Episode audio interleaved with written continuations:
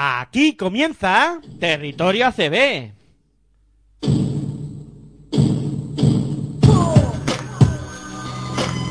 Número 9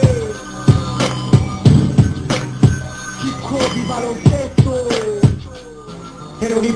la vida, no sabía Solo dormía para esperar que llegara el día. Despertar para jugar, el balón me divertía. Me acompañó en mi infancia y mientras yo crecía ¿Quién diría que yo de niño optaría Por el balón de baloncesto y practicar el básquet noche y día ¿Quién diría que de hip hop y baloncesto viviría Que por el básquet hasta el fútbol dejaría. En el aula de clase jamás me encontraría Jugando básquet en el patio del liceo estaría. Practicaba mañana y tarde para superarme En la noche un partido de MJ para motivarme. Eran de dos, de tres anotaciones que Hola, muy buenas noches, bienvenidos a Territorio ACB, aquí en Pasión Pro Radio, turno para hablar de lo que acontece en la Liga Endesa ACB, que ya ha arrancado, se ha disputado este fin de semana la primera jornada, y aquí arrancamos con el tercer programa de esta décima temporada de, de Territorio ACB, pues para, para pasar sobre todo un buen rato en vuestra compañía y analizar lo sucedido en esta primera e interesante jornada de la competición. Como siempre recordad que nos podéis escuchar a través de nuestra web en www.pasionprobaloncestoradio.com utilizar Firefox, el explorador para poder escucharnos a, a través de, de la web. Eh, también podéis escucharnos en emisora.org y también a través de los dispositivos móviles pues podéis escucharnos descargando nuestra aplicación que ya sabéis que es totalmente gratuita y también podéis escucharnos descargando la aplicación de TuneIn Radio. Pues vais en el, en el buscador ponéis Pasión por Baloncesto y ahí aparecerá nuestra emisión para que podáis disfrutarla. Eh, Pasión por Baloncesto Radio. Eh, y bueno, si no podéis escuchar el programa en directo o queréis recomendarle a alguien el, el podcast, también podéis ir a, recurrir a ese formato. Ahí tenéis la posibilidad de ir a nuestra página de Ivos, eh, en este caso Pasión por Baloncesto. Y también podéis descargar eh, el, el audio en Apple Podcast, incluso en nuestra propia página tenéis una pestañita donde pone podcast, donde podéis también hacerlo o, o descargarlo o, o escuchar en directo, como, como deseéis. Y eh, bueno, siempre decimos que mm, nos gusta que nos comentéis, tanto en Ivos como en Twitter. Agradecemos infinitamente a aquellos que lo hacen. Nos hace siempre muchísima ilusión vuestros comentarios y, e interactuar con, con vosotros y os animamos a, hacerlo como siempre, a darle a me gusta, a suscribiros a, a nuestro canal de, de Ivos. Pronto estaremos en Twitch también, ya, ya iremos comentando. Y por supuesto, en nuestra tienda, para, para ayudarnos a que este proyecto siga adelante, os invitamos a entrar en ella y también pues adquirir los artículos que más os guste de, de pasión por el baloncesto. Pues ahí tenéis taza, camiseta, mochila, lo que queráis, vamos, ahí elegir que, que son buenos productos y, y seguro que, que os gustan. Y si tenéis pasión por el baloncesto, pues es el momento de, de, de apostar por ello. Eh, bueno, después de marcarme todo este rollazo que digáis, bueno, este tío que nos está contando aquí, pues como siempre, pues me presento. Yo primero soy Miguel Ángel Juárez y saludo ya a mi amigo y compañero de proyecto, Aitor Arroyo. Muy buenas noches, ¿qué tal? ¿Cómo estás, Aitor? Muy, perdón, muy buenas noches a todos y todas. Me atragantaba antes de, de hablar. Estaba esperando para. Se te había secado la, la garganta ya de tanto tan- esperar. Digo, este no me va a dar paso ni me va a saludar. Y nada, muy buenas noches a todos. Aquí con ganas, ¿no? De hablar de, de baloncesto, de esta primera jornada de la Liga Endesa ACB que ya ha dejado alguna sorpresita, ¿no? Y ahora hablaremos de ello, pero bueno, con, con ganas de hablar de esta primera jornada que ha dejado pues buenos partidos y muchas cosas que hablar. intensa primera jornada y lo que vamos a hacer, como ya sabéis, y es de rigor en este programa en Territorio ACB, es poner los resultados en, en orden y, y repasar cuáles han sido eh, los resultados de los partidos de esta primera jornada de la Liga Endesa ACB. Venga, pues vamos con los resultados de la jornada.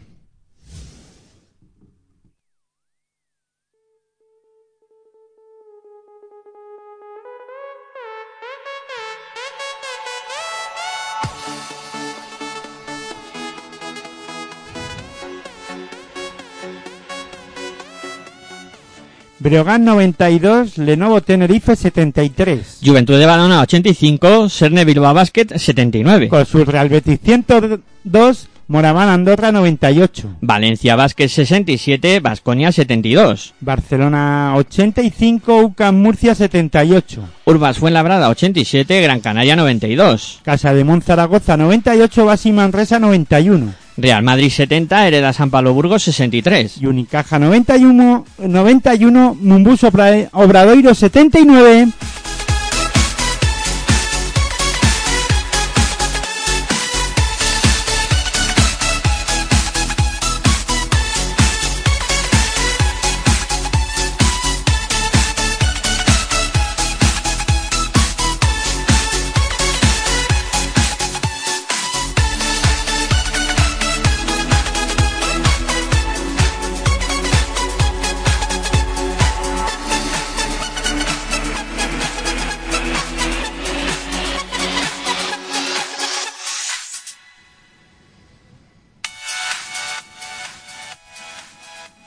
Bueno, y después de repasar eh, lo acontecido en cuanto a resultados y felicitar al Breogán de Lugo por ser el primer líder de la competición por Basket Averas eh, en particular, pues eh, pasamos ya a hablar un poquito de, esta primera jornada y, y lo primero que hay que, hacer es un poco un- una tradición que tenemos de otras temporadas de elegir un poco lo que ha sido lo mejor y lo peor de la jornada. Yo a Aitor he estado dándole muchas vueltas a, a que había en lo peor y es que pff, ha una jornada tan, tan intensa, tan emocionante y, y que había tantas ganas de que regresara el básquet y que, que viéramos público en las gradas, eh, en fin, todo ese tipo de cosas que es que no, no he hallado algo que, que pudiera ser lo peor. No sé si tú has sacado alguna, alguna cosa como lo peor. Hombre, yo creo que sí, ¿no? Y siempre hay algo que no me, que no gusta y en este caso, en el tema de organización televisiva, creo que el horario, los, los horarios, por- sobre todo los partidos del domingo, creo que hay que darle una vuelta. Ya no por el horario de las 5 de la tarde del primer partido, que está bien, pero el segundo partido, ponerlo a las seis y media, me parece que no está bien, porque no te- todavía no ha terminado el primero, cuando ya comienza el segundo y te has perdido un cuarto más o menos de ese partido. Hoy, por ejemplo, del Real Madrid ante el este San Pablo Burgos. ante San Pablo Burgos, si no tienes otro televisor y, eh, y manera de poner eh, otro, también Movistar, una tablet, un ordenador, me da igual, o el propio un móvil, aparte del partido que lo, el primero que lo estás viendo por la televisión, eh, por- la, vamos, en, o donde quieras, ¿no? Pero si no tienes otro dispositivo donde poner el, el segundo partido, el de- en este caso el de las seis y media, pues no puedes ver el inicio y, y te pierdes un cuarto. Y luego el partido de las ocho igual, con el partido de las seis y media, se solapan, ¿no? Es verdad que, por ejemplo, el sábado o, lo- o- o en la jornada del domingo hay dos partidos por la mañana y los partidos del sábado, pues lo mismo coinciden los partidos de las 7 menos cuarto y el de las ocho y media o 9 menos cuarto, creo que es el horario. Vale, eso lo entiendo, pero ya empiezan a la vez. Y bueno, Mm. tú eliges, o si puedes ver los dos como hacemos nosotros, eh, vale. Pues al final es lo que hay porque alguno tiene que coincidir. Yo no estoy hablando de hacer como en el fútbol que haya 200 horarios. Pero yo prefiero entonces que ah, los dos partidos de las 5 o haya dos partidos a las seis y media o o en este caso vamos separarlo un poco más Sí. 5, 7 y Y 9 nueve. Sí, yo ya creo está que- o, o yo qué sé pero o empezar más ta- más temprano el de las 4 en vez de a las 5 a las 5 menos cuarto Pues sí, sería una buena solución. yo qué sé, pero vamos, ya te digo, para mí eso es lo peor y que tendrían que solucionar. Y entiendo, ¿eh? También que se solapen partidos y que empiecen a la misma hora. Pues prefiero que empiecen a la misma hora los partidos de la tarde también. Sí, sí, sí. Ya puestos a eso, que, que, que no se solape ese cuarto de hora, porque es que al final es un cuarto de hora. Po- Como tú dices, te pierdes un cuarto del partido Pues de las seis y que media. esperen- claro, a las siete sería o, a las, un... o a las 7 menos cuarto. Claro, sería una buena solución y tampoco O por sería lo un menos que trastoque. piense si puede haber prórroga, pues que haya... Si lo hacen así, si no, pues que lo pongan a los mismos horarios. Yo qué sé. Si es que- hombre, y si quieren hacerlo como en el fútbol, que hay 7.000 horarios, pues que lo hagan. Hay si 13, pueden. 13 horarios para 10 Pero es que partidos. no quieren coincidir con los horarios del fútbol. Claro, luego tienen y ese luego problema quieren también. competir con ellos y es que esto es un rollazo en este aspecto Sí. y, están, y estamos de acuerdo que para ver todos los partidos tiene que ser de esta manera ¿vale? Eh, sí, yo sí, lo entiendo Pero ese, con un poquito de imaginación, se puede solucionar ese pequeño... aunque sea que esos tres partidos no se solapen Claro, claro. ya está ya que lo quieren hacer que con esa diferencia de horarios Incluso, pues mira. Hitor, cuatro y media, seis y media y ocho y media. Ya está. Y, y tampoco has trastocado tanto el horario de todos los partidos y los puedes ver sin solaparse. A excepción de que haya prórroga, que en esta jornada, por ejemplo, ha habido Bueno, dos pero eso prórrogas. ya es Sí, mala pero eso ya es eh, cuestiones de, del guion. sí. Bueno, y en lo mejor, pues me quedo en este caso con la vuelta de Musa Diazné a las pistas, ¿no? En este caso vistiendo la camiseta de Moraván Andorra y en el que pues ha estado mucho tiempo apartado de, de las pistas y, y creo que es hay que congratularse, ¿no? Con la vuelta de, de Musa Diazné, ¿no? Yo como, como lo mejor, aparte de que pues ya he dicho que había vuelto el público y, y que es otra cosa muy muy positiva, ¿no? Eh, también que Yo los partidos duran menos. Eh, eh, Eso te iba a decir que espero que no dijeras eso de que los partidos duran menos, porque eso de que duran menos, esta jornada hay partidos que han durado menos, pero otros también se han alargado, aparte del por las prórrogas, ¿no? O sea que eh, vamos a dejarlo ahí entre comillas. Yo eso de que duran menos lo tengo que ver, ¿no? Porque en aquellos partidos que se van a ver el instant replay y tal, los partidos se van a alargar igual, ¿no? O sea que mm, dejémoslo todo entre comillas. Eso, eso pilla con pinzas. y a mí eso de que de los tiempos muertos, quitar tiempos muertos y tal, a mí no me convence nada, ¿eh? Pero ¿No? bueno. No sé por qué tenemos la necesidad de, de correr tanto para ver las cosas. Sí. No entiendo. Dentro de poco va, Lo que hay que hacer es disfrutar Ya. de los momentos y el momento que estés viendo un partido de baloncesto dure una hora y media, dure dos, disfrutar de ello, no querer que esto sea rápido y corriendo porque no sé por qué, es que no lo sé. Es que a lo mejor Todavía no entiendo el por qué. la intención es que la gente no, no esté dos horas para ver un partido de baloncesto, que, que se vaya hora y media, hora, hora Pero 35 ¿por qué no minutos. se puede estar? ¿Qué pasa? ¿Qué nos pasa si estamos dos horas viendo un partido de baloncesto? Los partidos de la NBA, fíjate lo que duran. Y lo siguiente que harán, te lo, te lo digo y que lo he pensado, fíjate que lo he pensado con esto de los tiempos muertos y tal, reducir el tiempo de descanso entre cuartos, o sea, entre el, entre el descanso, entre el segundo y el tercer cuarto, eh, reducirlo Pero de los 15 a jugadores 10 tendrán- pero los jugadores tendrán que descansar, al ¿no? tiempo, al tiempo. Y tendremos que descansar un poquito también y, a- y hablar de que está pasado en la primera parte y, y saludarse, la gente que va a los pabellones, saludarse unos con otros y, y de partir un poquito, ¿no? Yo creo que hay que disfrutar de los, yo vuelvo a decir lo mismo, de los momentos, que no sea todo ya, es que lo queremos todo para allá. Eh, estoy muy de acuerdo contigo, Aitor, eh, que, que eso a mí también me gusta, ver un partido Y el, que tranquilamente. quiere ir- y el que va al baloncesto creo que va a, a disfrutar. Yo entiendo que, que duran bastante, pero dos horas, eh, de hora y media, media hora. No sé qué. Tampoco va a ningún lado, es no verdad. sé, es que el tiempo ya sé que es oro el de, de la gente, yo lo sé. Si yo entiendo a la gente también que se desplazan al pabellón y todo lo quieren. eh, hay gente que se va antes de que terminen los Sí, partidos. cuando para- van de por- 20 se van. por el y- tema de, del aparcam- por no esperar en los atascos, Eso para es. no atascarse. Sí, pues sí, sí. sales, mm, pues te esperas sentadito tranquilamente y dejas que la gente salga. Bueno, yo conozco gente que se fue mm, en un partido perdiendo de 22 y tuvo que volver porque hubo prórroga. o sea, con eso Ya, te lo pues digo esas todo. cosas pasan, Claro, claro. porque esto es deporte. Sí, sí, sí. Bueno, pues Y yo lo- creo que y las cosas se alargan y, oye, y todo con paciencia y tranquilidad. es un debate interesante este a la, a Yo la no, larga. yo no veo a la gente que vaya al cine, entra al cine y, y a la mitad de la película se va, porque es que no, el malo, fíjate, se está alargando, no pillan al malo.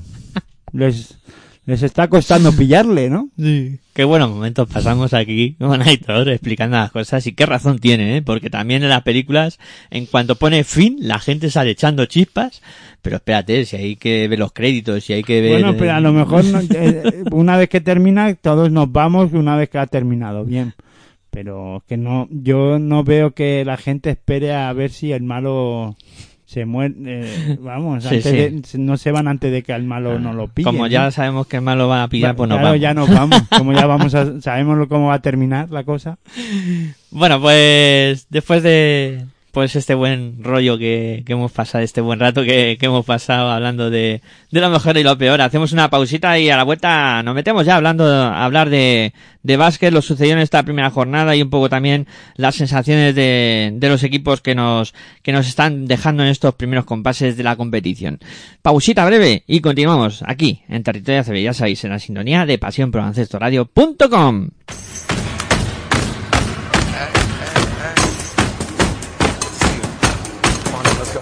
Estás escuchando tu radio online de baloncesto. Pasión por el baloncesto radio.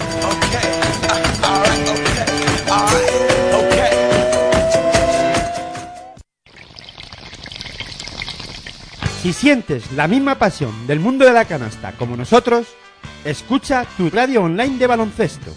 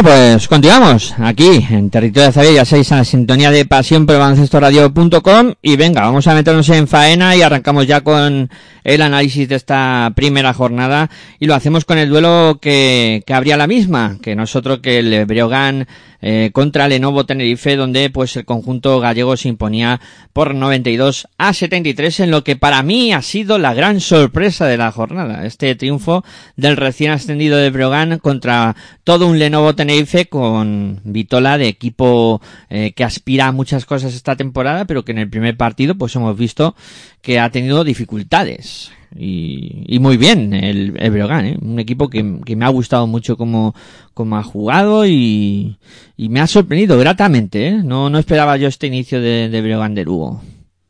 Bueno, hay que reconocer que eh, es la primera sorpresa, ¿no? Eh, de la temporada y en este caso de, de esta primera, en esta primera jornada, ¿no? Pero si se puede dar este tipo de partidos y este tipo de sorpresas es al inicio de la temporada, ¿no? Yo siempre he dicho, ¿no? Eh, que hay que esperar cuatro o cinco jornadas, sobre todo yo siempre pienso que cinco jornadas son las que hay que dar a los equipos para, para saber o, y darnos nosotros ese, ese tiempo y ese margen para saber más o menos cómo, cómo ya empiezan los equipos y cómo llegan los equipos y más o menos hacernos una idea de dónde colocarlos, ¿no? Eh, y por qué van a pelear más o menos siempre todo cogido con pinzas eh, en la temporada, ¿no? No vale ahora decir, bueno, el Tenerife, fíjate, equipo hecho para estar en, en lo más alto, como la temporada pasada, que sí, que sobre el papel, eso es lo que nos quiere de- decir, ¿no? Viendo las plantillas y analizando la plantilla, hombre por hombre y puesto por puesto, ¿no? Pero no vale ahora mismo decir, mira, ahora Tenerife eh, no es ese gran equipo y, y, Breogán que acaba de ascender, eh, que sí, ha hecho un gran partido con todo, con el acierto sobre todo desde lanzamiento de tiro de tres en este en este partido, cosa que a Tenerife pues no no estuvo nada bien. Yo creo que que los dos equipos apostaron o apuestan, ¿no? En este caso, en este partido hablo, ¿no? Ahora mismo es verdad que Tenerife no estén acostumbrados a jugar mucho por fuera y a lanzar mucho por fuera y Breogán, pues creo que no sé si so- les sorprendió a, a Tenerife, pero el acierto de Breogán fue muy bueno desde el, desde el lanzamiento de 6.75 y eso es lo que le hizo llegar a 92 puntos y castigar el aro del equipo tinerfeño. Y Lenovo Tenerife, pues todo lo contrario, ¿no? No tuvo acierto. En este caso, en este partido, el protagonista del encuentro fue Zanam Musa, el jugador bosnio que, que debutaba en esta liga Endesa CB y con liderando el ataque del equipo eh, de Lugo y anotando 16 puntos, 4 de 4 en triples, sumando 18 de eh, valoración, ¿no? Marchándose al descanso con un 7 de 7 en tiros. Es espectacular. El, el debut de este chaval mm, me parece una cosa de las de mayor impacto en, en esta en esta liga CB y me parece que va a ser un Pero sumó 18 puntos de valoración y quién sumó al descanso 35 lleva de valoración. 18 y, y terminó con Ah, al 35 descanso, sí, vale, sí, sí, vale. sí, sí, terminó con 35 y me parece un debut espectacular o sea una cosa Vale, del sí, otro sí, mundo que lo tenía yo aquí apuntado y yo mismo me he equivocado, me he hecho un lío con los datos que tengo una, apuntados. una cosa el, Me ha parecido un dato tan de esto de 35 puntos de valoración, digo, no ha podido ser, ni sí es verdad, sí. que una cosa con respecto a, a Lenovo Tenerife, sí que es verdad que con respecto al año pasado yo creo que este equipo tiene mejor plantilla. Mm, ¿Quién? y- El Lenovo Tenerife. Bueno, eso hay que verlo. Si es ver, vuelvo a decir lo de siempre. Y lo que acabo de decir. Ya estás cayendo en tu propia trampa, ¿no? Sobre el papel sí. Ya ha apuntalado puestos. Ha perdido a un hombre como Santiago Justa que andaba con lesiones. Justa se va a Zaragoza y sigue, ahora vuelve a lesionarse, ¿no? Y parece que ahí eh, ha cambiado. Ya, bueno, ya analizamos las plantillas, ¿no? Y no dijimos lo que pensábamos de ellas así, lo dijimos así muy por encima y es verdad que Tenerife ha hecho un plantillón, pero ahora hay que eh, no podemos, también es verdad que no podemos, eh, y esto también es un poco eh, pensar como, o en este caso tener prisas.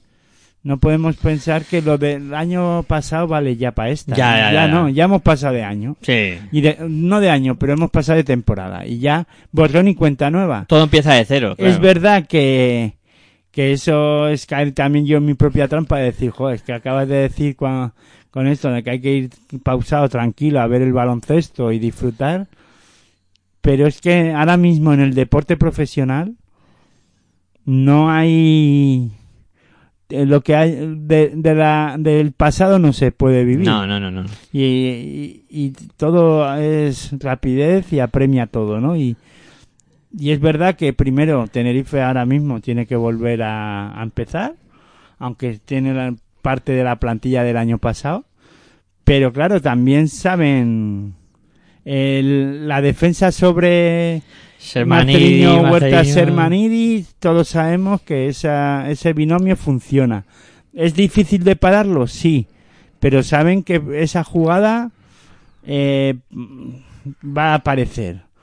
Y, y yo creo que en este caso Chubi de Orreta va a cambiar el libreto de jugadas y, y no va a abusar tanto, creo que de, o si abusa del Marcelinho Huerta Sermanidi es intentando hacer otras cosas Sí, en ataque. Y, y fíjate que, que Brogan, pues eso, eh, que, que desde que debuta yo creo que ha, ha conformado una plantilla muy interesante, además con el último fichaje, con el de Rashid Ma- Malhal Basic, que creo que les va a apuntalar el juego interior y que van a empezar a... que Malhalbasi eh, defendió muy bien a Sermanidi y dejó al el- eh, en este caso al jugador de de Lenovo Tenerife al pivo de Lenovo Tenerife en 4 de 10 en, en tiros de campo Sí, sí, ¿no? sí, sí, muy bien Mahal Basic, que, que lo secó, o sea, y, y como tú dices, cada vez eh, la defensa sobre estos dos jugadores de- del Lenovo Tenerife va a estar más ajustada y les va a costar más hacer las exhibiciones que, que solían hacer temporadas anteriores. A mí lo que sí me acaba de...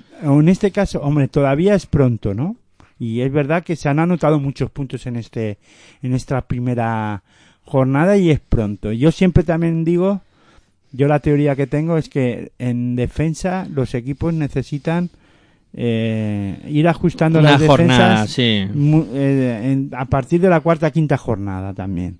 Y ahí sí que tendríamos, o en este caso, si este partido fuera en la quinta jornada, yo ahí sí que empezaría a hablar de que a, a Tenerife le han hecho muchos puntos, ¿no? Le han hecho 92. Hay que hacérselo mirar eso. Sería preocupante si ya en el siguiente partido, en tu propia pista, te anotan también más de 90 puntos o más de 85 puntos, ¿no? Ahí es donde y ahí es donde habría que mirar, ¿no? Yo si le pongo un, a ver, aparte de la derrota, porque esto ya ha empezado y ya suman su primera derrota a Tenerife y hay que recordar que la temporada pasada a Tenerife le costó perder el primer partido. Sí, sí, sí. Llegó, me parece, con 6-0 al, a un al momento de temporada. Sí, sí, sí. O sea que por Bueno. eso digo que todo con pinzas, pero ya han sumado la primera derro- derrota. Han, ha recibido 95 puntos. No ha llegado a 80. Bueno, cosa que el... Detallitos. Sí, detalles que hay que tener en cuenta, ¿no? Eh, bueno, gran victoria del, del Juventud de Badalona ante Surne Bilbao Basket, que es la nueva denominación del, del conjunto vasco. Eh, 85-79 fue el resultado final eh, de este duelo, donde bueno, el, el Juventud eh, sufrió para ganar el partido, un partido muy igualado, hay que decirlo en todo momento y que pues se decidió por, por pequeños detalles, ¿no? Y, yo creo que por la calidad que atesora finalmente la, la plantilla del, del Juventud, que yo creo que está un pasito por encima de la de Bilbao Basket, aunque el resultado fue muy, muy igualado. Sí, bueno, eh, un Bilbao Basket que ya la temporada pasada pasó apuros, tuvo los apuros que tuvo. Y bueno, en- empezó jugando fuera de casa, en esta ocasión en Badalona. Es verdad que el Juventud, pues no es el Juventud de la temporada pasada. Yo, es verdad que acabamos de empezar también y a lo mejor es eh, pronto para decirlo, pero mi sensación es que no, no es el mismo equipo. O sea, pienso que ha, ha perdido jugadores de calidad, aunque ha ganado en otros, ¿no? Porque fíjate, Deren Willis, eh, Interesante, el nue- ¿eh? un nuevo fichaje del, del Juventud, pues ha anotado, fue el máximo anotador, anotando 17, 17 puntos, ¿no? Pero bueno, hay que esperar, ¿no? Es el primer partido. eh, la suerte del principiante podríamos decir y luego yo creo que es que ha perdido jugadores en este caso el Juventud de calidad. Sí, Arostegui, Dimitrijevic, Conor Morgan. claro son tres jugadores que para mí eran claves la- fueron claves la temporada para la buena temporada que hizo el equipo de de Badalona no Sí, y luego pues los bilbaínos dieron un- una buena impresión para mí no Eh, tuvieron opciones hasta el final sí. de, de ganar el encuentro.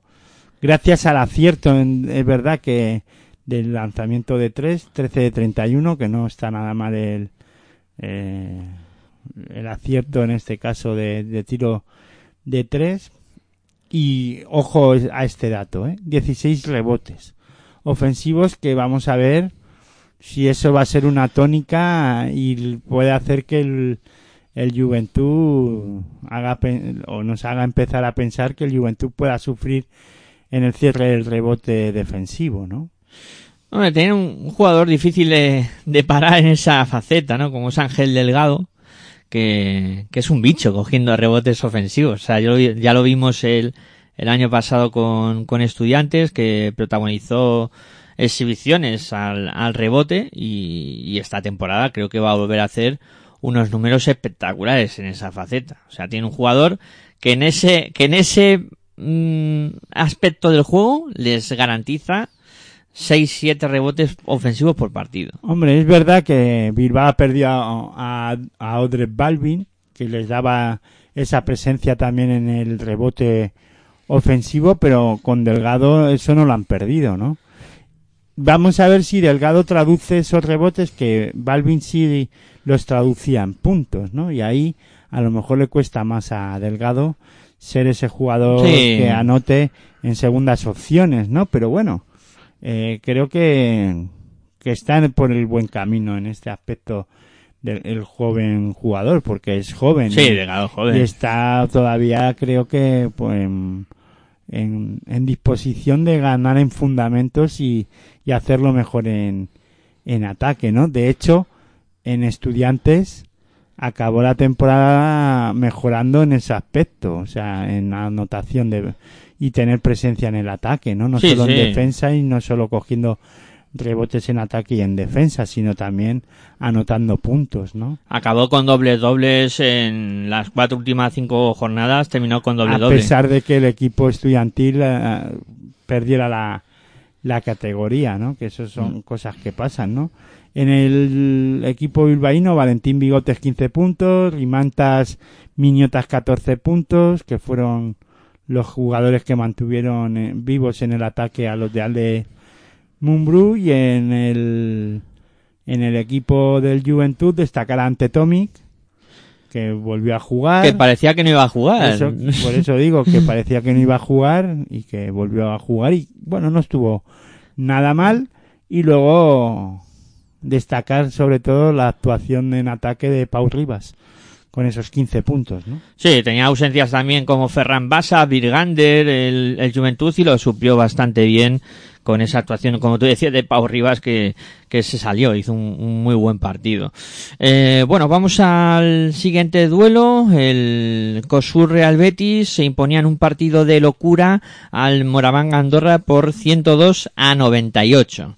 Eh, fue un partido de locura porque se decidió en la prórroga eh, y una prórroga que para mí no debía haber sucedido nunca porque explico la situación 90-87 eh, bola para Andorra quedan 7 segundos Pedro Martínez dice a sus jugadores que presionen sobre bola la coge Hanan Evans que era el que defendía a Hanan por parte del COSUR Real Betis va Creo que te retrocediendo has equivocado el técnico. Joan Plaza.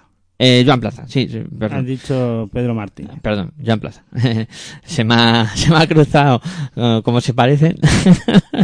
En- pues se me ha cruzado. carácter. Sí, eso. En, en físico, ¿no? Pues eso sí, como di- bien dice Aitor, que Joan Plaza decía a sus jugadores que, que presionaran sobre, sobre la bola y Evans no le hizo mucho caso, fue retrocediendo, retrocediendo y Hanan, eh, cuando pasó la, divia- la línea divisoria de ambas canchas, pues lanzó desde allí y, y acabó anotando el triple que, que forzaba el partido a ir a la, a la prórroga. Eh, Pedro Martínez, pues, pues no sé qué cara le puso luego a Evans, pero vamos. Eh, Otra vez con Pedro Martínez. Ay, oh, joder, ya me ha dado, me ha dado. Ya eso ya hay que poner euros aquí. A ver que diga el nombre mal del entrenador del Betis, euro. Eh, pues eso, que, que acabó forzando la, la prórroga eh, Clevin Hannan y, y bueno, luego la prórroga se decidió también de una manera eh, vibrante, ¿no? Porque fue Carrington el que puso un poco la, la puntilla a este partido que fue muy emocionante y a mí los dos equipos me han gustado muchísimo en esta puesta en escena de la primera jornada. O sea, dos equipos que creo que van a estar muy arriba y que, que jugaron muy bien. Bueno, otra vez. ¿Tú crees que pueden estar arriba? muy precipitado. No, yo, yo no voy a valorar. A ver, el partido pues acaba con esos 102-98. Es verdad que son dos equipos que parece en este inicio de temporada o en este primer partido que quieren anotar mucho, que la línea de, de su juego en este caso pasa por anotar mucho. Pero hay que verlo, ¿no? Vamos a verlo. Yo estoy quiero ver luego a estos dos equipos eh, a ver eh, la defensa en, en qué se basa ¿no?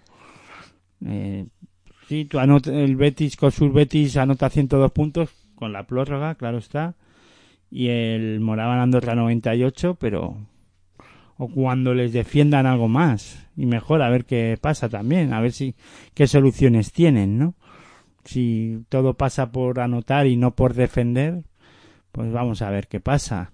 Esa acción que tú dices de defensa nos puede ha- hacer pensar que este Betis no está muy preparado para defender. O no. Es que ahora mismo la primera jornada ya vemos que abre para mí muchas incógnitas de equipos, aun ganando, eh, en este caso el Real Betis, a ver el tema defensivo cómo lo lleva.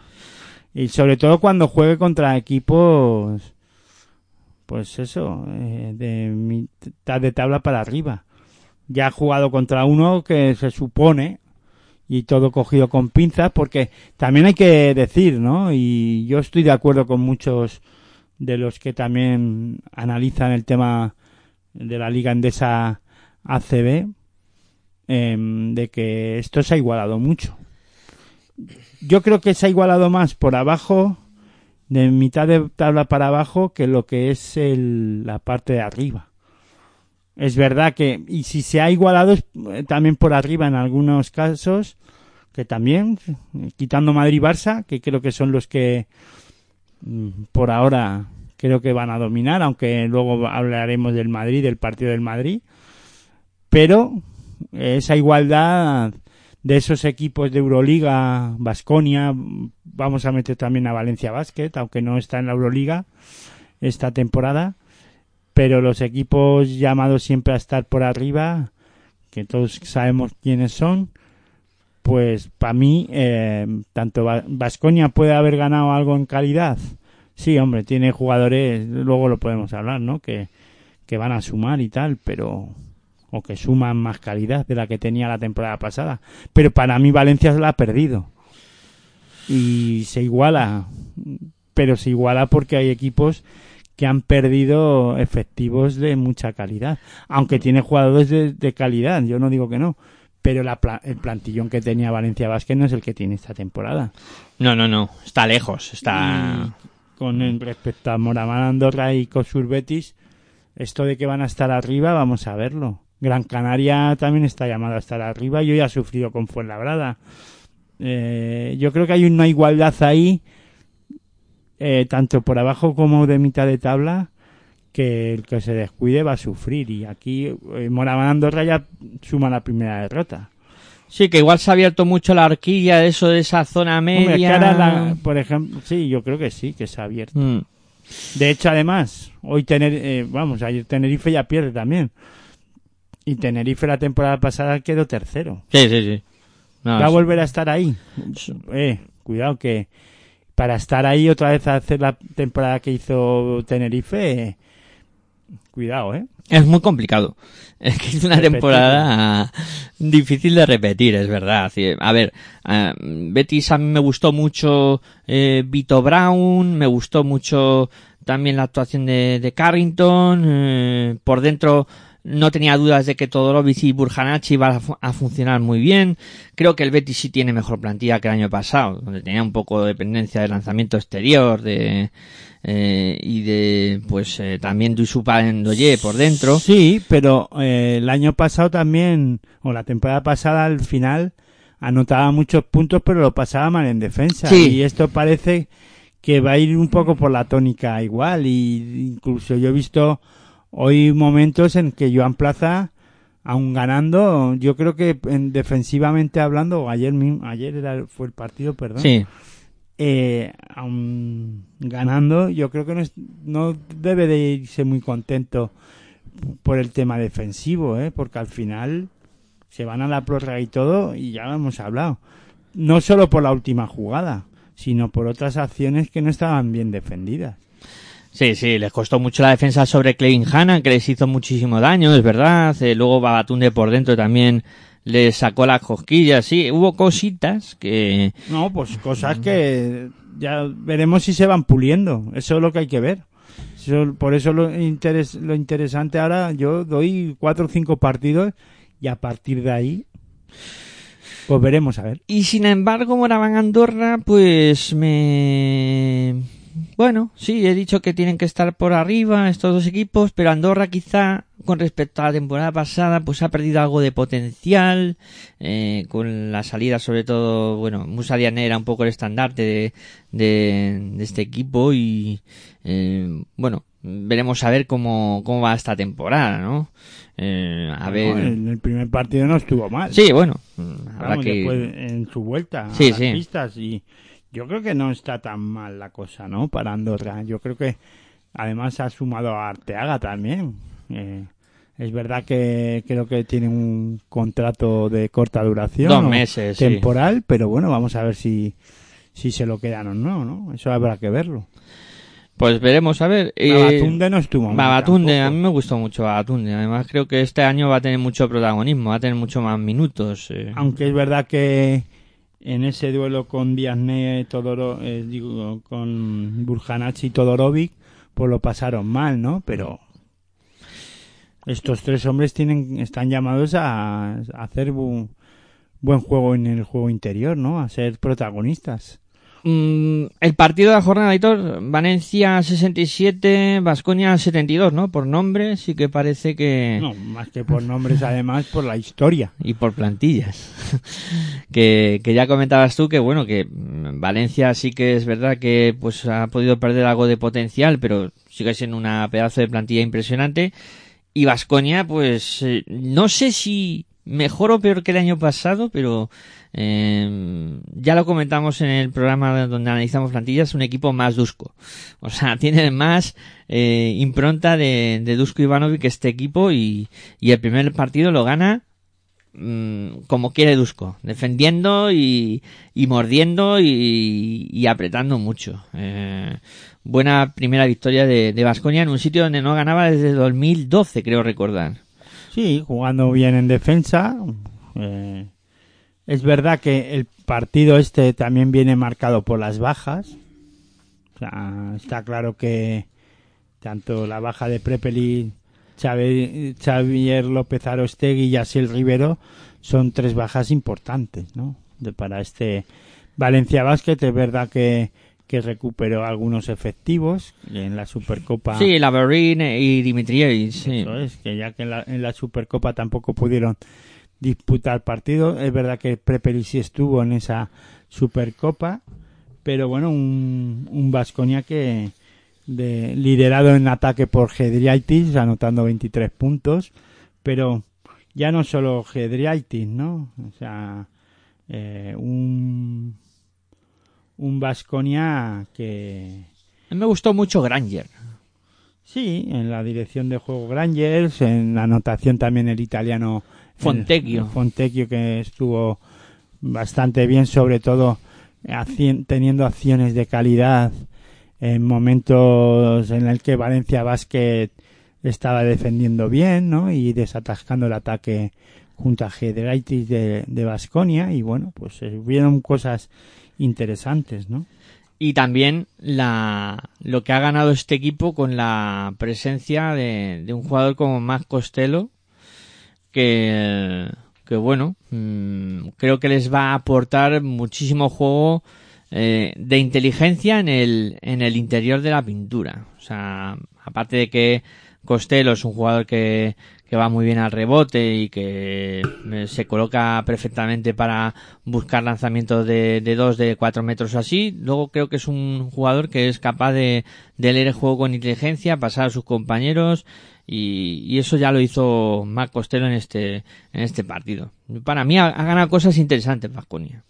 Sí, bueno, eh, también es verdad que venimos de una de un Vasconia que hace dos temporadas ganó la liga de la manera que la ganó. O sea, en aquel, a ver, de la manera que la ganó te quiero decir que fue una final eh, o- Excepcional. Sí, fue un- una liga andesa CB excepcional y que tuvimos esa fase final en Valencia y ganó esa liga, ¿no? Luego la temporada pasada no fue del todo buena para el equipo vasconista, ¿no? Eh, dejó mucho que desear en algunos aspectos y por eso esa revolución a- también de Vasconia en el, o de este caso Dusko Ivanovic, perdiendo un efectivo importante que yo creo que era eh, Polonara, por ejemplo, y luego también en la dirección Perry Henry, ¿no?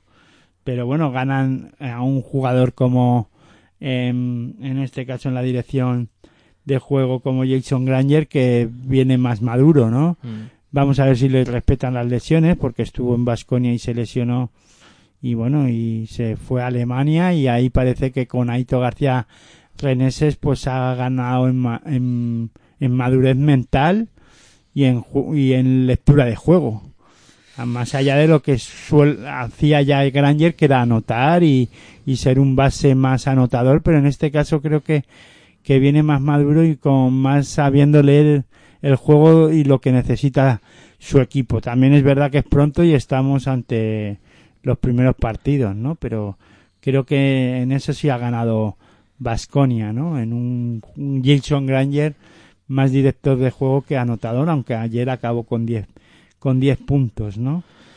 Y, y ya digo, con Fontecchio, Costello viene a, un poco a lo mejor a, hacer olvidar a Polonara, no tiene la misma, a lo mejor, eh, el, el, el- la misma, el mismo ímpetu que Polonara, Costello, pero sí que en anotación creo que sí lo puede hacer olvidar, ¿no? Y por dentro yo creo que han, en este caso Dusko ha incorporado dos jugadores que van a, van a dar que hablar, ¿no? Eh, sobre todo son muy muy jugadores de Dusko, ¿no? Eh, con mucha ímpetu, garra y, y, mm, con versatilidad en ataque y yendo mucho a la, al choque, ir al, al aro y sobre todo también jugadores eh, que son contundentes a la hora de poner los bloqueos, ¿no?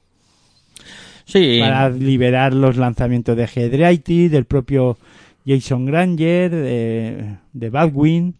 Uno de nueve, cuidado con esto, uno Mm. de nueve en tiros. De muy, Baldwin, ¿eh? muy nervioso estuvo en, en el partido, en este 25 debut. minutos. Eh, A mí lo de... cinco de valoración. Sí, claro, al Alguien se la habrá comido en el Supermanager. Ojo, que esto ya ha comenzado. Sí, sí, que... Nosotros nos comimos uno también. Sí, a, a, a Jordan Saco en el, en eh, sí que es verdad que lo que tú dices, Steven Enoch y, y Landry Enoco en, en Baskonia van a ser dos jugadores eh, que le van a dar mucho al conjunto de, de Dusko Ivanovic esta temporada y, y seguro que, que le vamos a ver grandes actuaciones, como tú dices, sobre todo para sacar con, eh, ventajas para sus compañeros. Y Valencia, pues bueno. eh, Pues bueno, como tú dices, no estuvo del todo bien porque Vasconia defendió con intensidad en algunas fases del, del partido. Las bajas creo que le hicieron mella al final, hecho de menos. Yo creo que la fuerza de un jugador como Yasiel Rivero, hmm, porque ante un equipo guerrero, ¿no? Como, como es el vasconista, ¿no? Porque Dublevich sigue sin querer pelear mucho por dentro. ¿no? no, no. Y además eh, no, no empezó mal Dublevich, que acaba al final con 14 puntos, Sí, eh, porque le, y tuvo esos 4 de 4 en tiros libres, anotó dos triples que parecía, y además yo te lo comenté, ¿no? Digo, mira, Dublevich parece que quiere, después de la derrota tan dura ante el Fútbol Club Barcelona en la Supercopa y el no, ha- no haber aparecido, empezó con ganas de, apare- de, de demostrar, ¿no? De liderar a Valencia Basket, pero se fue dilu- diluyendo igual que todo el equipo, ¿no? Al final, con esos dos de seis en tiros de, de dos y, y dos de cinco en triples, ¿no?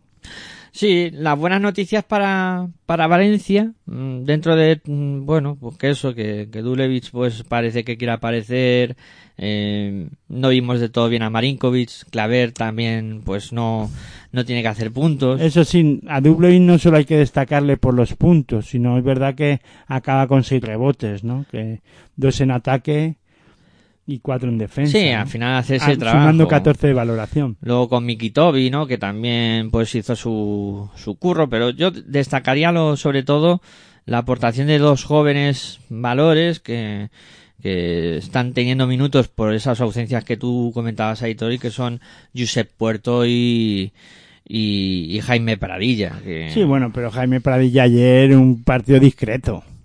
Sí, dos puntos. Sí, sí, dos puntos, sí, pero bueno, tuvo Y minutos. uno de y- valoración, simplemente. ¿eh? Sí, eh, tuvo minutillos y oye, iba... Es verdad que cogió seis rebotes.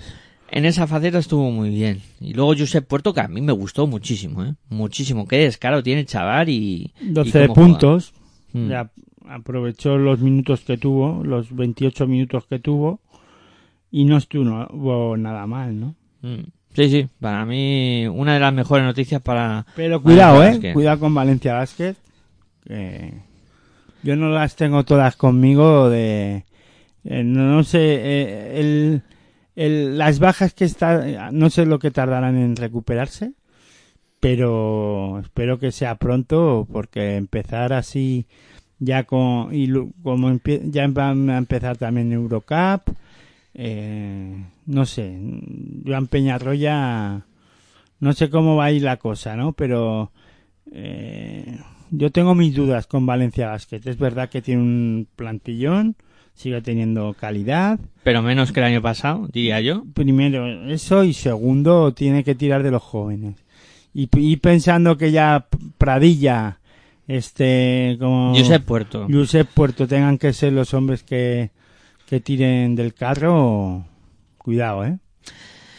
Bueno, pues iremos viendo, ¿no? Qué ocurre con, con todos los equipos y por supuesto, pues centraremos la atención en, en todos y viendo a ver qué es lo que, lo que sucede. Si os parece, hacemos una pequeñita pausa y enseguida volvemos para seguir analizando esta primera jornada de la Liga Endesa CB que ya ha arrancado y que, bueno, pues estamos repasando aquí en tu radio online de baloncesto, ya sabéis, con Territorio ACB en pasión por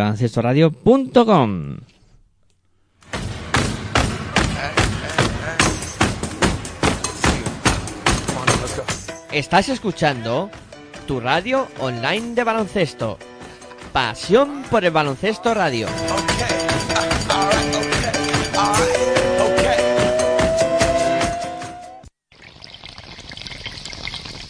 Si sientes la misma pasión del mundo de la canasta como nosotros, escucha tu radio online de baloncesto.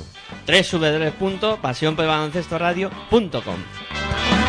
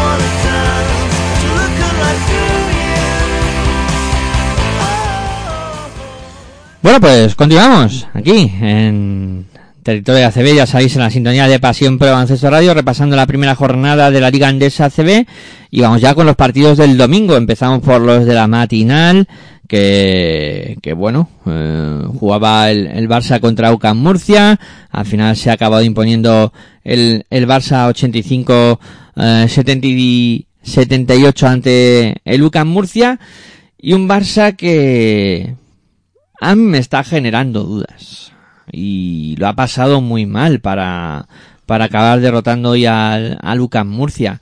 Sé que, que, como tú dices, y es cierto, la adaptación, primeras jornadas, etcétera, pero uf, con estos equipos yo creo que este tipo de dudas eh, no deben de, de plantearse. Ya toda, ya la temporada pasada pasaba. Son eh, estos equipos transatlánticos primero para coger la forma y eh, lo que quiere ya, ya sí que Vicius, sobre todo defensivamente hablando, pues cuesta. Y les cuesta jugar además con una mentalidad, o ven, yo pienso que juegan eh, los jugadores un poco con el freno de mano echado. Y cuando se quiere dar cuenta, pues esto es la CB, ¿no? Y equipos como Murcia, pues te, te complican el partido, ¿no? Hay, primero hay que recordar que, que el Barça no entra mal al partido.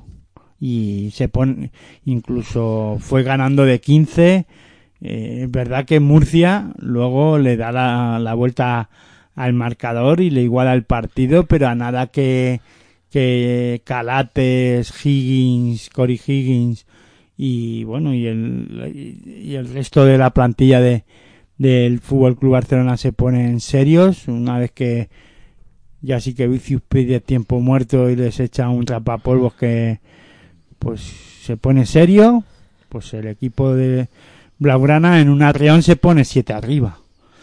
A ver yo creo que hoy a Murcia le condena los tiros libres eso es lo primero que hay que decir si hoy va, eh, Murcia nota más de los mm, o- Ha tenido un tiene- 54%. si tiene un porcentaje más alto, pues a lo mejor podríamos estar hablando de, de otra cosa, de que el, eh, Murcia te- hubiera tenido opciones reales de, de ganar este partido en el Palau Blaugrana, ¿no? Pero yo creo que el Barça, tú dices dudas, sí, bueno, siempre te queda alguna duda. Mm, Las tenemos de los otros equipos, es verdad que con plantillas de menos calidad, pero al final es- estos equipos van dosificando también, ¿eh? Y estamos al principio, ya mismo viene Euroliga, cuidado, ¿no? Yo, yo creo que también mentalmente a este inicio de,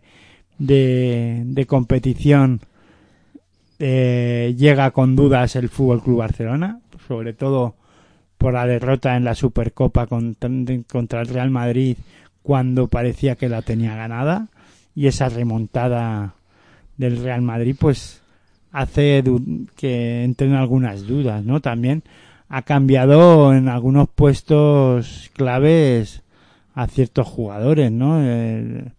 En la posición de base, es verdad que está Calates, el, el jefe, yo diría, de la tropa a la hora de dirigir al equipo, pero Lamprovitola y este Y Jakubaitis. y ¿no? Que ahí todavía pues se tienen que meter aunque Jakubaitis seguro que conoce a Jasikevicius, pero no es lo mismo. Jugar en Zalgiris que jugar en el Fútbol Club Barcelona y, y a un nivel alto, ¿no? De el ACB no es, la, no es la liga lituana.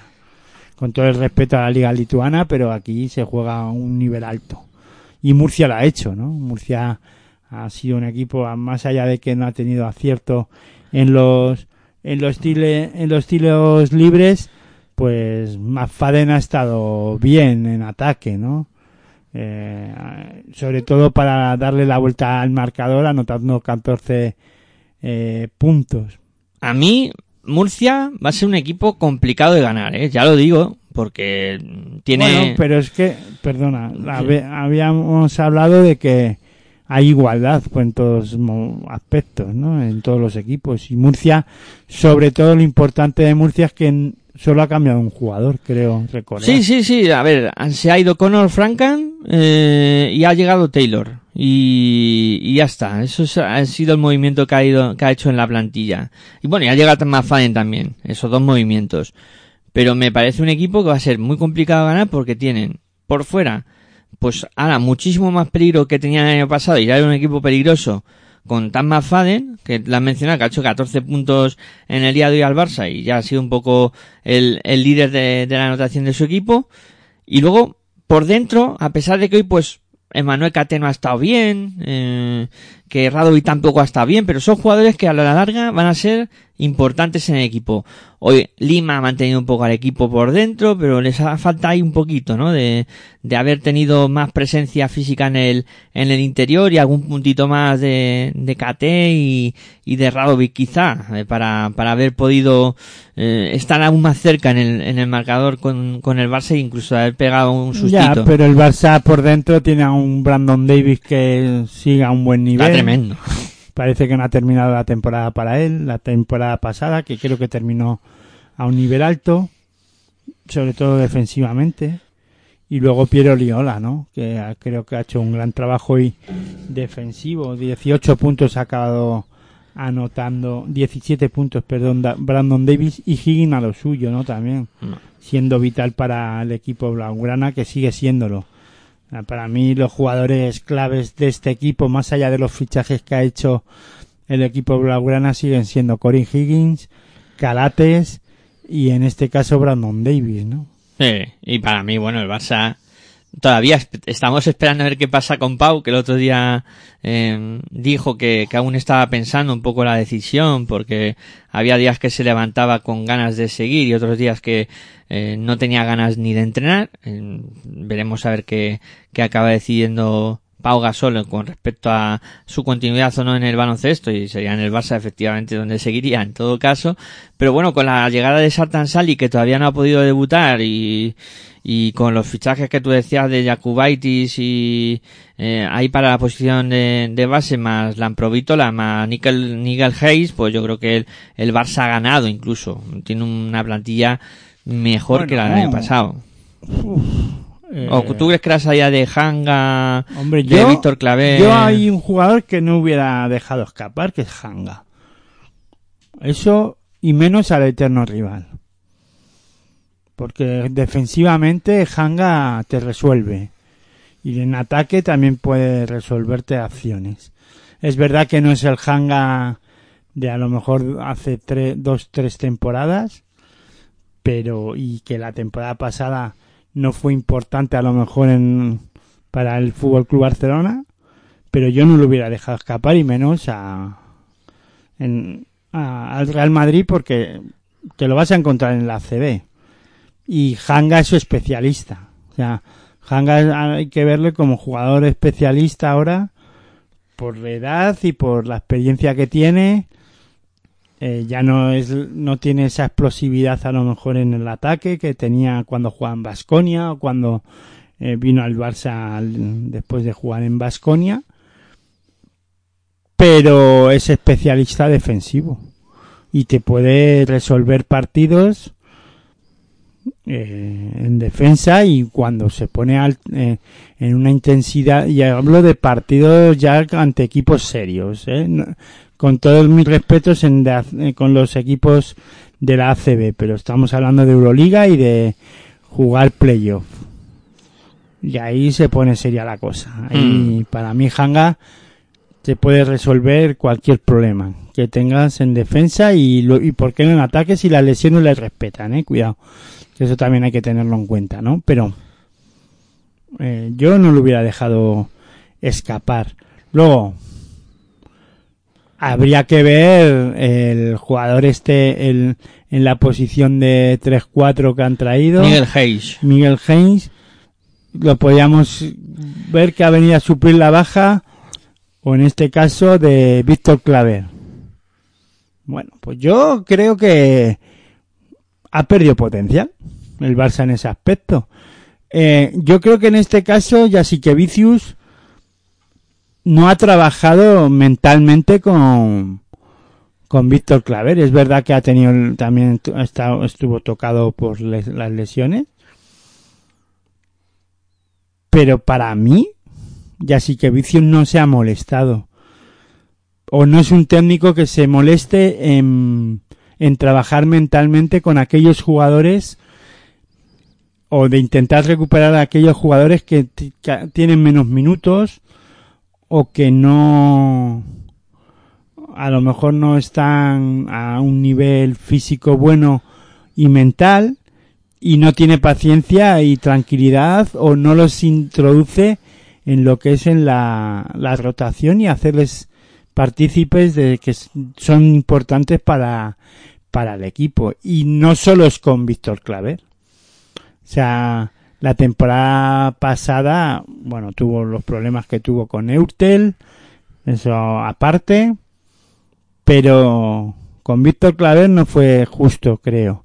Y con Piero Oriola tampoco, aunque Piero Oriola tiene la mentalidad que tiene y creo que es un jugador que supera todo y dice, bueno, además es el capitán del Barça, por algo será, y está muy comprometido, pero a lo mejor con no todos tienen la misma mentalidad, ¿no? Claro. Y Víctor Claver eh, venía de hacer un campeonato del mundo defensivamente hablando muy bueno. Más allá de todo, eso no, no lo va a perder, yo creo, Víctor Claver. Y creo que Valencia Basket, si en este caso Joan Peñarroya es capaz de, de hacerle ser importante en defensa y, y importante en el equipo, creo que gana mucho también. Eso también hay que tenerlo en cuenta en Valencia Basket, ¿no? Aunque ya veremos a ver qué pasa, ¿no? Pero a ver, también es verdad que Víctor Claver no te va a ganar No, en ataque, no, no, eso un ya lo partido, pero defensivamente si si tú juegas mentalmente con él, o sea, en este caso si le haces eh, eh, fuerte mentalmente, o sea que creo que y, y- y ser partícipe importante, creo que tienes mucho ganado en un jugador tan tan importante defensivamente hablando para mí. Eh, sí, para mí Y creo que eso lo, pie- lo ha perdido el Barça.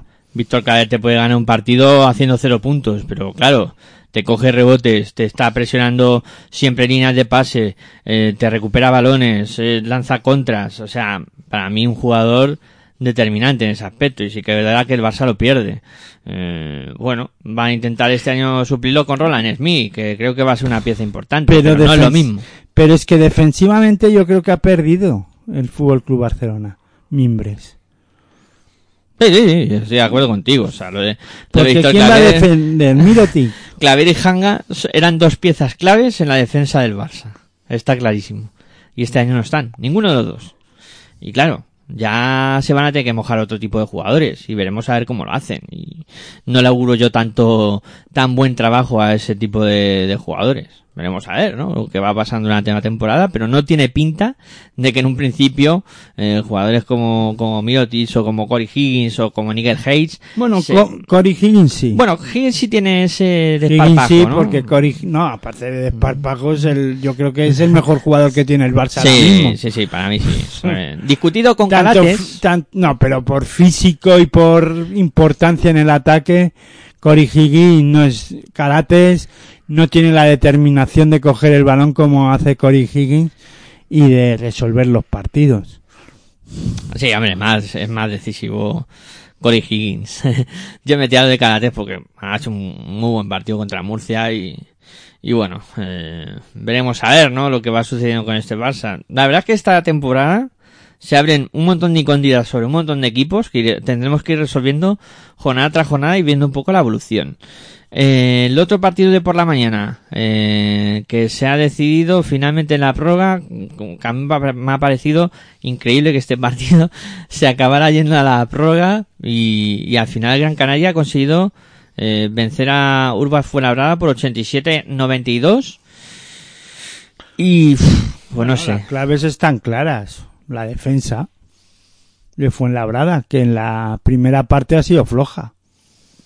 Se han puesto, se ha puesto ser- serios reventos con ellos en el vestuario, porque en los tiempos muertos de la primera parte eh, estaba enfadado Y imagino que en el vestuario ha dicho defendemos o esto de 25 no, de 30. Mm.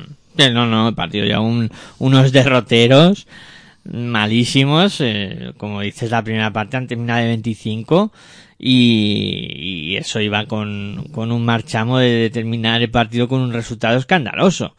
Pero el equipo ha cambiado la cara por completo y sí, sobre todo a base de defensa, porque primer, el primer tiempo termina Gran Canaria con 49 puntos anotados. O sea, parece un, un bagaje anotador re- espectacular por parte del conjunto de, de Porfirio Fisac, que evidentemente en la segunda parte le cuesta muchísimo más a, anotar.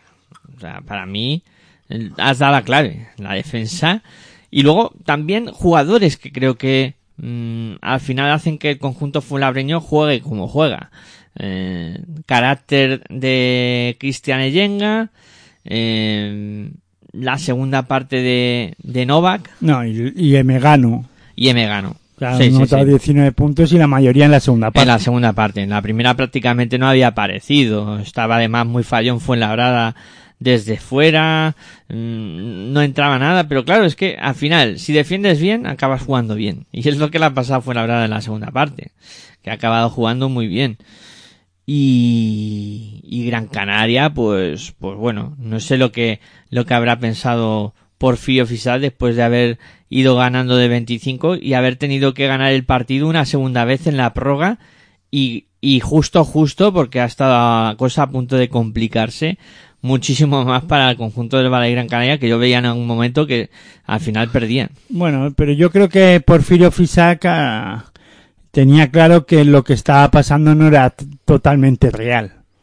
Es verdad que al final tú tienes que aprovechar de que te has ido ganando de 25, pero era, eso era por un porqué. Y pero también es verdad que eh, no puedes dejar escapar una renta como esa. Y no puedes permitir que Fuenlabrada se te meta en partido de esa manera eh, porque no yo creo que al final lo que eh, el equipo de las islas en este caso no se ha no ha sido capaz de adaptarse a la defensa o subir el nivel defensivo y ponerse al nivel de defensa de Fuenlabrada. Y ahí es donde al final casi pierde el partido. Y la pero eso también es verdad. Creo que la calidad del equipo de Gran Canaria pues se impone, se ha impuesto al final en la prórroga y, y eso se ha notado, ¿no? Se nota que este equipo tiene mucha calidad también, ¿no? Dirigido por eh, esa calidad con Pusto Boy por dentro. Uf, O menudo sea- fichaje, ¿eh? Menudo fichaje el de... Dylan. Ennis anotando también muchos puntos. Eso sí, ha tenido que jugar muchos minutos. 36 ha jugado.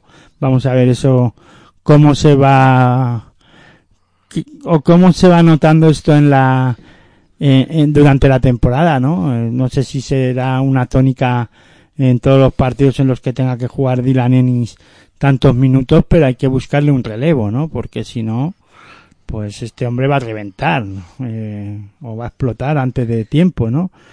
Es verdad que estamos en la primera jornada, no vamos a hablar de cansancio porque eso ahora mismo todavía no debe de, de existir y está bien que pueda jugar 36 minutos, pero Surna ha jugado 32, Brusino 30, Slaughter 29, pues eh, vamos a ver, ¿no? Es verdad que tiene jugadores que tienen que dar un paso adelante durante la temporada, que lo iremos viendo seguro. Pues Oliver Stevi, que, que ha jugado 13 minutos, ha anotado 6 puntos, 2 de 3 en triples. A mí la plantilla que tiene... No, 2 de 3 en tiro de 2, perdón. A mí la plantilla que tiene Herbalife me parece una plantilla de locura. O sea, con respecto a la Bueno, ha temporada me- pasada ha mejorado, hombre, claro, pero es que con respecto a la temporada pasada eh, era fácil también que, que mejorara en ciertos aspectos, ¿no? Es verdad que, que empezó mal la temporada y acabó muy bien, Sí, sí, sí. Fue claramente de, de menos a más. pero ha Herbalife. apuntalado ciertas posiciones, sobre todo la, en el juego interior con Pustoboy Y ha. Diop y, y Stevic, o sea... Estamos hablando de dos jugadores, tanto Ilimane, Diop como Pustoboy, eh, jugadores Euroliga. Sí, sí, O por lo menos han jugado en la Euroliga. Han jugado la Euroliga y con O- un nivel... Bueno, no tantos minutos, muchos minutos a lo mejor, pero bueno, Mm, han sido parte de las plantillas, ¿no? Tanto del Barça como de Basconia. Exactamente. Y bueno, y Fuenlabrada, pues eso, que, que despertó... Y el Lauter a lo demasiado, suyo, ¿eh? El Lauter sigue siendo ese jugador decisivo en, en la dirección de, de juego del conjunto de... Pero más que la dirección, anotando. Anotando también, sí, sí. Es, es un pedazo de jugador impresionante. Eh, vamos a los partidos de, de la tarde de domingo eh, y hemos arrancado esta tarde con ese duelo que medía a Casa de Monzaragoza contra Baxi Manresa. 98 para Casa de Monzaragoza, 91 para Baxi Manresa. ¿Qué trabajo me cuesta eh, ver a los equipos de, de Pedro Martínez encajar tantos puntos? ¿no? 98 puntos la ha hecho hoy. Bueno, el- pero ellos han hecho 91. Sí, han hecho 91, pero es que, mm, no sé, me parece excesivo, ¿no? Casa de Monzaragoza mm, sí que tiene, tiene mucho poderío, sobre todo desde el perímetro, creo que pues jugadores como Stano Colle, que además ha vuelto a, a Zaragoza y parece que es ponerse la camiseta del, del Zaragoza y este jugador que la temporada pasada debimos sufrir en, en Canarias, pues vuelve eh, a ser ese máximo anotador que fue hace dos temporadas de la, de la CB, ¿no? Vuelve un poco por esos fueros. Pero bueno, eh, veremos a ver, ¿no? Y es que, mm, a ver, sí que es cierto que, que Basi Manresa también es un equipo que ha cambiado muchísimo con respecto a la temporada pasada, que creo que tiene muy buena plantilla y que poco a poco va a ir eh, dando sus frutos, ¿no? Pero con paciencia, ¿no? Pedro Martínez sí que va a necesitar, eh, yo creo que además más de estas cinco o seis jornadas que su- tú sueles decir, Aitor, este equipo yo creo que va a empezar a carburar más allá de las 10 jornadas de la, de la competición. Pues a lo mejor es, en ese momento es tarde, ¿eh?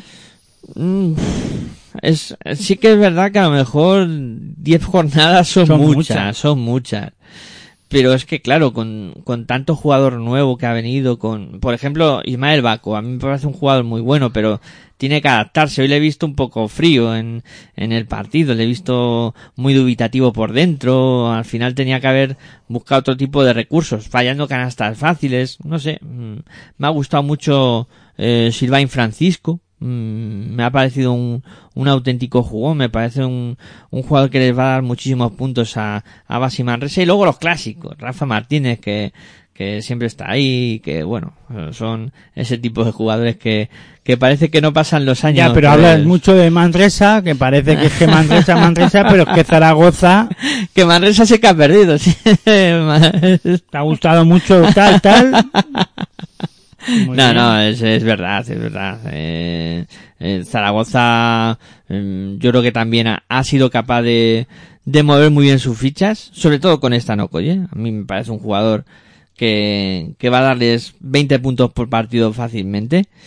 Y luego, mm, creo que también eh, es un acierto pues tener jugadores eh, en el interior potentes como Sima, que creo que, que les va a dar también bastante y, y bueno, yo creo que, que el, el conjunto zaragozano, a poco que vaya eh, centrando un poco sus sus piezas, pues Arnauro va a hacer funcionar bastante bien. No, pero es que hoy ha funcionado. Sí, sí, pero mucho mejor. Pues que o sea. no, claro, pero mucho mejor, bueno, eso ya, eso es- está por ver.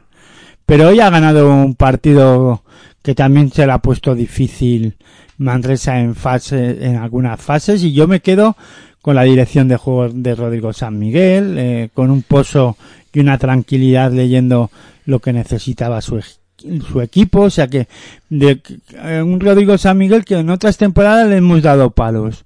Pues hoy ha empezado la temporada pues siendo director de juego y sabiendo lo que necesitaba su equipo y eso es importante empezar así. Y ha venido un, un entrenador a Zaragoza que sabe lo que lo que se hace que hacía tiempo que no llegaba un técnico eh, a Zaragoza.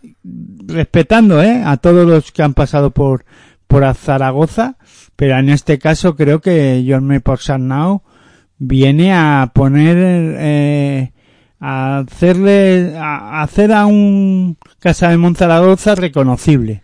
Se podrá per- podrán perder, podrán ganar, pero les, a- a- en este caso, a un, es un técnico que le va a dar pues eh, seriedad en el proyecto, ¿no? En este caso, sabiendo a lo que quieren jugar. Más allá de las victorias y las derrotas. Porque eso al final, eh, pues esto es deporte y, y vamos a ver qué ocurre, ¿no? Pero eh, estoy convencido que en otras temporadas este partido lo hubiera perdido Casa de Monzaragoza. Y hoy han sabido jugar a lo que ellos querían y nunca renunciando a su forma y estilo, más allá de que Manresa te lo va a poner siempre complicado. Sí, además, pues eso. eh, yo creo que tiene jugadores que, que tienen muchísima clase, que la Bueno, van a pero demostrar. Es que, es que si, si, miras todas las plantillas, siempre hay, tiene mucha calidad. Es que esto es ACB. Sí. Es que parece que estamos hablando de la liga lituana o que estamos eh, de pachanga. o que no, esto ya ha empezado y esto es serio, ¿no? Y yo Sí. creo que todos los equipos tienen algo y tienen mucha calidad. Y por pequeños detalles, pues los pequeños detalles como tener un jugador que sabe lo que es la Liga Andesa CB como Ro- Rodrigo San Miguel y un técnico que sabe lo que quiere hacer con Rodrigo San Miguel. Creo que en esta ocasión hay alguien que va a dirige, que dirige como es debido y ya digo, eh, respetando a todos los demás, eh. sí, sí, sí. a lo Pero creo que después de Porfirio Fisac, porque hay que reconocerlo, lo que hizo, eh, yo creo que han acertado con Jorme Pausarnau. La temporada pasada empezaron dubitativos porque también no le dieron, en este caso, la confianza a, a este, no me sale ahora su nombre, siempre se me olvida. Pero bueno, eh, que- Cambiaron al final vino Sergio no, Hernández, bueno, ya, no, pero el, el primer entrenador. Diego Epifanio. No. No, perdón. No eh, te metas en jaleo porque al final eh, de esto. Pero eh, ahora buscaré yo el nombre del técnico. De memoria ahora no me no me sale. que pasó por estudiantes y sé que sé quién es el, el técnico, pero no me viene el nombre ahora mismo tampoco a la cabeza. Pero bueno, te comentaba sobre el Zaragoza, que eh, Matt Movey, eh, también muy buen tirador de tres. Cuidado con, con este jugador. Y luego, muy interesante en el, en el juego interior, aparte de Linalson, que hoy no ha tenido el día, el día bueno, eh, también ha estado eh, muy bien Whiten. Este jugador yo creo que también eh, va a haber que mirarlo con lupa. Diego Campo, Diego Campos, sí señor. el técnico que empezó la temporada pasada, que no tuvo la confianza suficiente de la junta directiva y empezar sin confianza, pues no es bueno. Y en este caso, claro, llega un, un técnico que viene de entrenar en Euroliga, que viene con un caché, como es Jaume Jaume Porsarnau, pues yo creo que eso lo tienen que aprovechar Casa de Monzaragoza. Y lo va a aprovechar, estoy convencido. Bueno, a lo mejor no, es que las temporadas no sabemos cómo van a ser. Si no, aquí eh, es que esto no es ponerse aquí y decir, ¡wow! ¡Qué Zaragoza! vale, ha ganado el primer partido Sí, sí. con un Rodrigo San Miguel y una dirección de juego para mí buena, pero esto acaba de empezar. Aitor pide prudencia y hay que tenerla, sí señor. Hay que tener prudencia con todos los equipos y con todo lo que vayamos viendo en estas primeras jornadas porque luego la cosa puede cambiar mucho.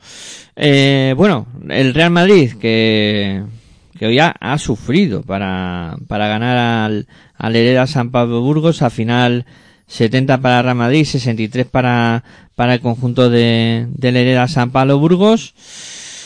Eh, bueno, eh, no sé, eh, tampoco se ve un Madrid muy muy fino, mm, pero me, me cojo esa frase que, que decías tú, que estos equipos que parece que van regulando y tal, y que hoy pues también ha tenido ese momento en que al final ha, sacado un poco el puño, ¿no? Y ha, y ha puesto encima de la mesa el golpe para llevarse el partido. Sí, estamos al principio de temporada. Vuelvo a lo mismo que con el Fútbol Club Barcelona. Y lo que hay que hacer es queda- eh, leer en, en entre líneas. y no ir a, lo concreto primero ahora es que el Madrid ha sufrido, sí, ha sufrido contra un Burgos que ha jugado bien, a un nivel alto, le ha buscado las cosquillas al equipo eh, blanco, le ha exigido y el equipo madridista ha resuelto el partido. En entre líneas a qué me refiero? Pues hemos visto a un buen Paurier y eh, com- combinándose con Tavares y Tavares descansando. Pues, oye, esta, Es- la- esta va a ser la tónica de esta temporada. Y un Real Madrid que resuelve los partidos con, con suficiencia, diría yo, y con tranquilidad y calma. Y sabiendo que esto es muy largo. Y que en la ACB te exige. Y eso es lo bueno de la ACB. ¿Por qué seguimos, nos gusta, en este caso a mí, por qué me gusta tanto la Liga Andesa ACB?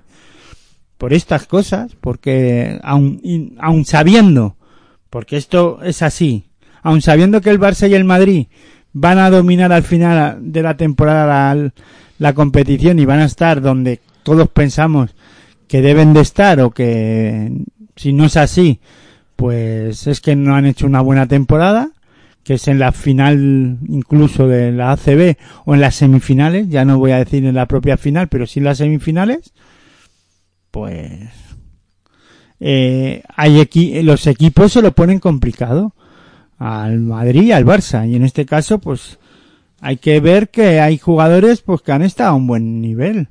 Eh, defensivo sobre todo Adam Hanga y Yau, eh, han estado muy bien defensivamente y eso es lo que yo saco de este tipo de partidos más allá del resultado que sí que si llega a perder el Madrid palo que te crió pues no vamos a ver qué jugadores están a un mejor nivel quién no estamos a primero de temporada A ver, está claro que el Madrid el partido la gana en defensa. O sea, eh, Pero es que es- este es el Madrid de todos, de todas las temporadas.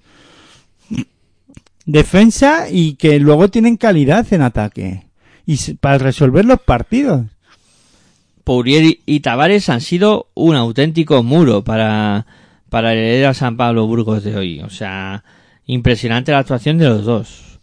Como tú dices, cu- este binomio de pivos del Real Madrid esta temporada va a dar que hablar muchísimo. El Madrid tiene para poner en pista un 5 nivel top eh, durante 40 minutos. O sea, en eso el equipo con Purier esta temporada, como dijimos, ya sabiendo el rol que quiere Pablo Lasso de él, cuidado con el francés, el pedazo de temporada. Claro, pero es que la, la temporada pasada, ya antes de, de esto, ya se decía que pues que si había acertado el Madrid en traer a Pourier tan temprano, tan pronto. Sí, ya sonaban. Y, y yo dije, y yo dije, es que el fichaje de Pourier no es para esta temporada.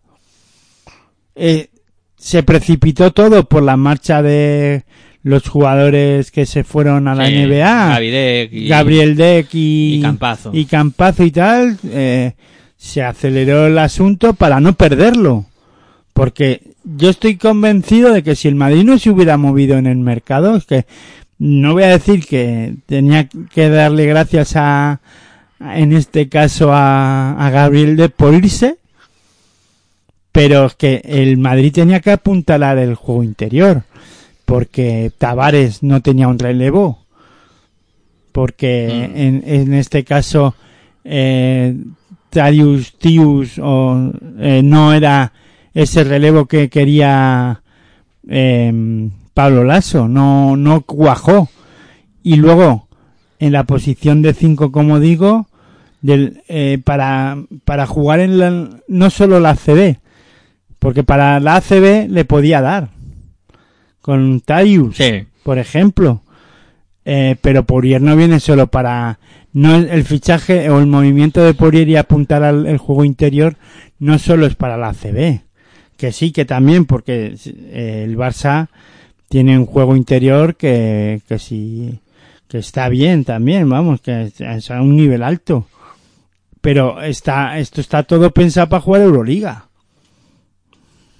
Sí, sí, sí. no nos engañemos Es la vista que tiene puesto. y Pourier eh, la temporada pasada físicamente no estaba bien y era difícil recuperarle al nivel que, a- que le- se le presupone que tiene que estar para, para suplir a, a Tavares. Y poco a poco está demostrando, con el tiempo, está demostrando para qué ha venido Pourier. Otra cosa luego es lo que pasa al final de temporada, que eso está por ver. Pero ahora mismo, eh, la pareja de, de pivot, el Madrid ha mejorado en ese aspecto. Sí, sí, sí. Y luego tendrá que ir recuperando también efectivos que están tocados. Claro, claro. Ran- los Randolph compañía tienen que decir y mucho en este equipo. No, no, el Madrid cuando tenga el plantel completo. Vamos a ver Rudy Fernández, el tema de lesiones y pro- problemas físicos que pueda tener durante la temporada. Eh, no sé al final lo que va a pasar con, con este, con JC Carroll. Están tardando, pero más que nada por el tema de moverse en el mercado. Sí, sí, sí. Porque si no buscar alguna solución, ¿no? Para esa posición de escolta donde, bueno, Julie y Cacher están intentando cumplir de la mejor manera posible. Bueno, no, más que intentarlo, no, lo están haciendo. Lo que pasa, es, volvemos a lo mismo, la temporada es muy larga. Entonces, también necesita, yo pienso que el Madrid necesita un especialista en el lanzamiento exterior. Sí. Sí, sí, sí. Más allá de Caseur que puede hacerlo bien, Sí, pero. que Yul también, el día que esté acertado, también podríamos añadir a Rudy Fernández, aunque cada vez se prodiga menos.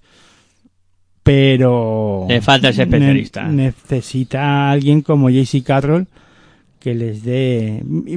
Sobre todo ya porque. em, JC Carroll como especialista defensivo, cuando. o defensivamente.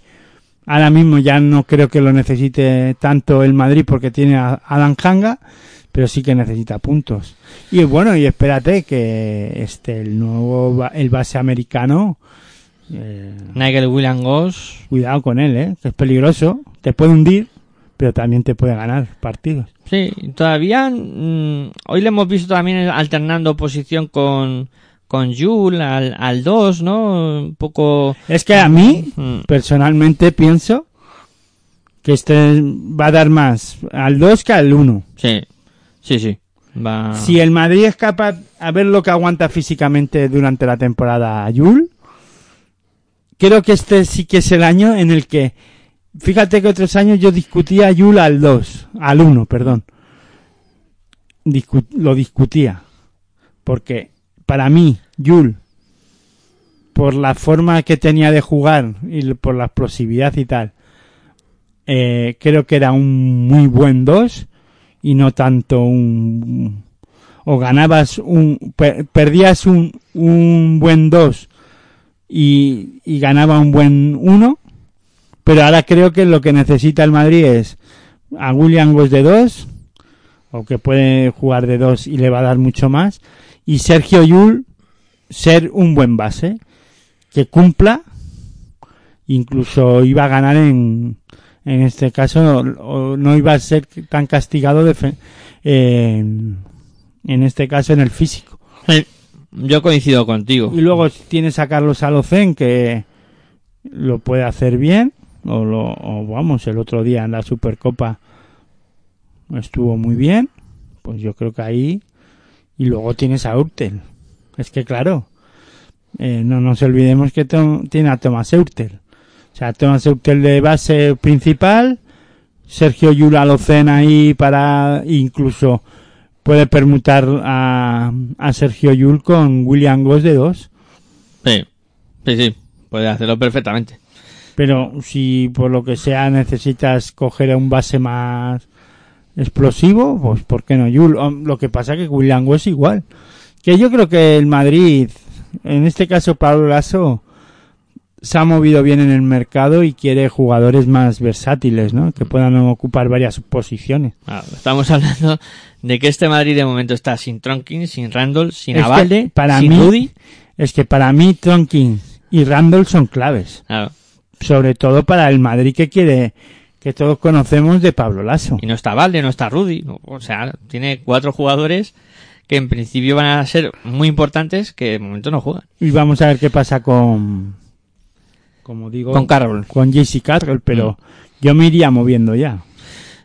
A mí de Burgos me ha gustado mucho Kravitz. eh, me parece que este año va a asumir mucho más protagonismo en el juego interior. El año pasado pues estaba Rivero y, y Steven Enauch y... Oh, Hombre, hoy creo que Burgos echa en falta a Renfroe. Sí, sí, sí, sí. sí. Lo que pasa que está jugando en Puerto En Rico, Puerto yo Rico, no sé sí, qué, sí. tienen un follón ahí también. Una historia rocambolesca. Pero vamos, me parece algo inaudito que pasen estas cosas en un equipo ACB. O sea, me, y no, de verdad, ¿eh? Y está bien que le esperen.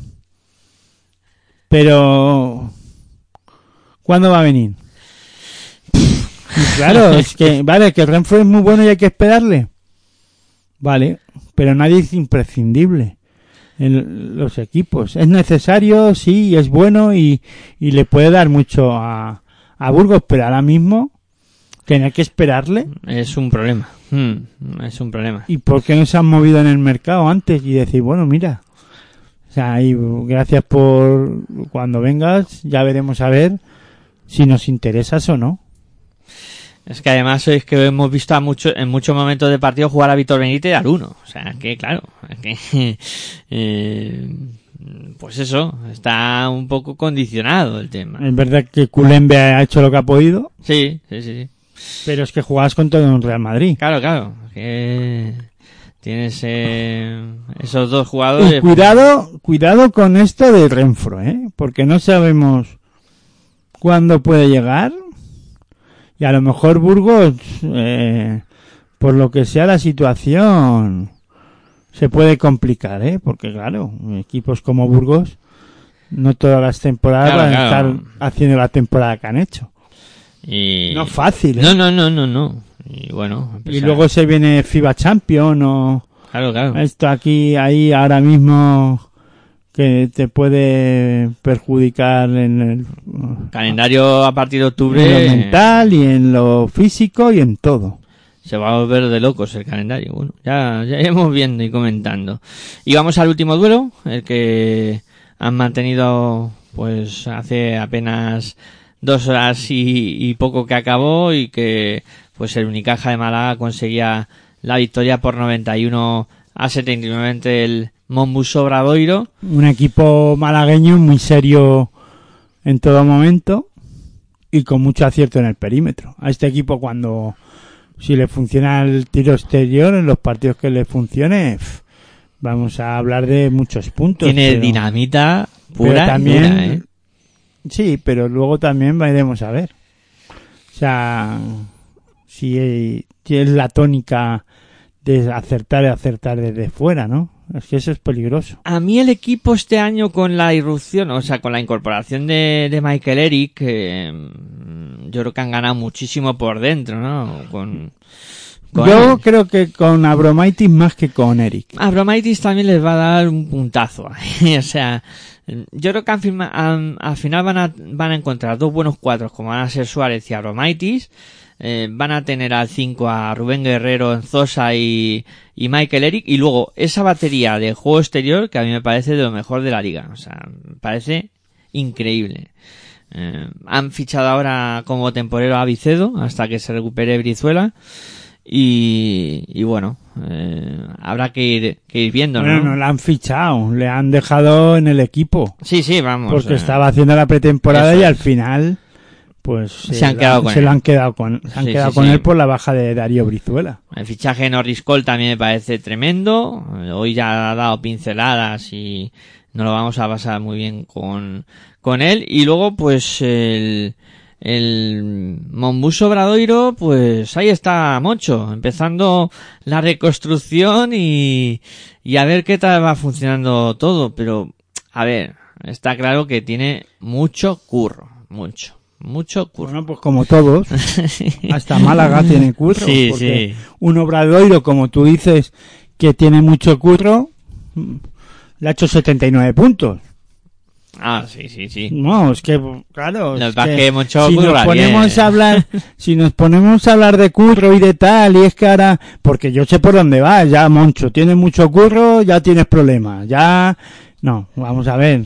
Eh, y El que, primer partido de la temporada fuera de casa ante una Unicaja de Málaga que ya la- ya sabemos lo que es y ya lo has dicho tú y, y es un, ya la temporada pasada al final con este con Casikaris pues lo recuperó.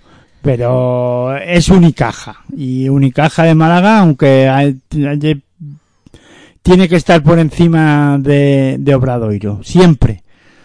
O casi siempre. Por presupuesto y por todo.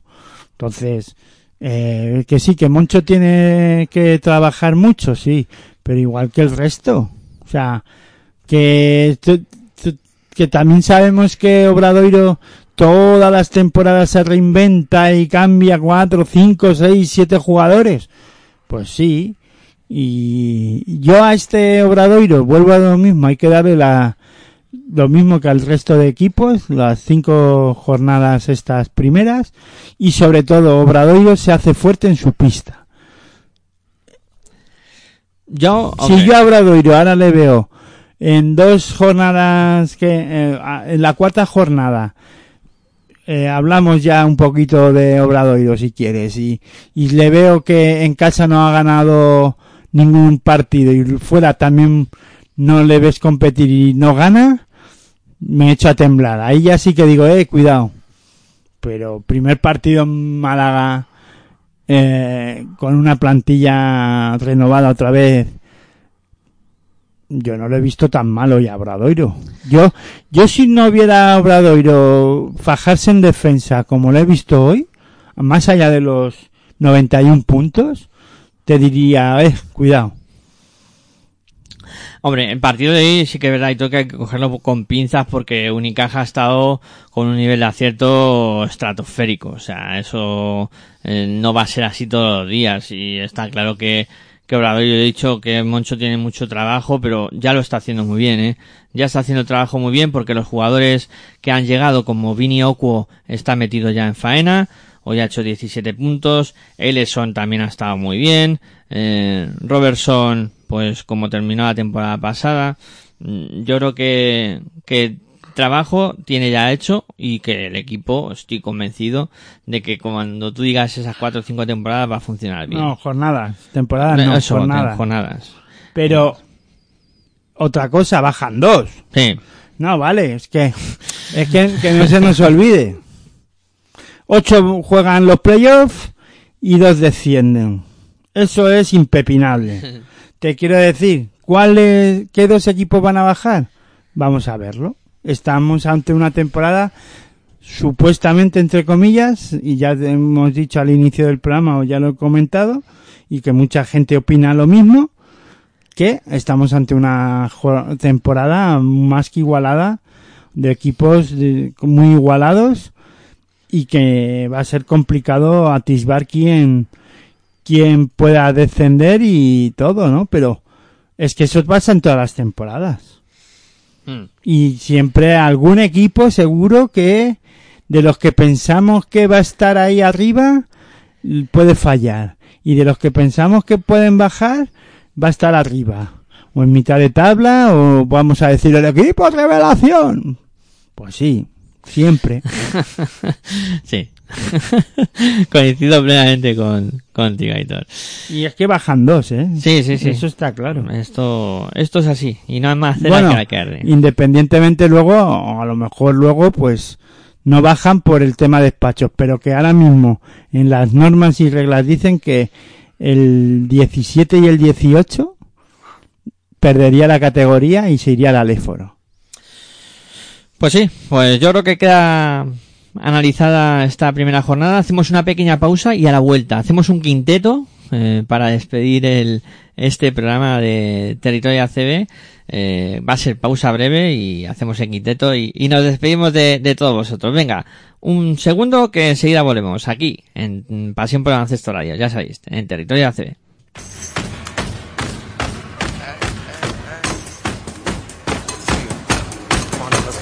Estás escuchando tu radio online de baloncesto. Pasión por el baloncesto radio.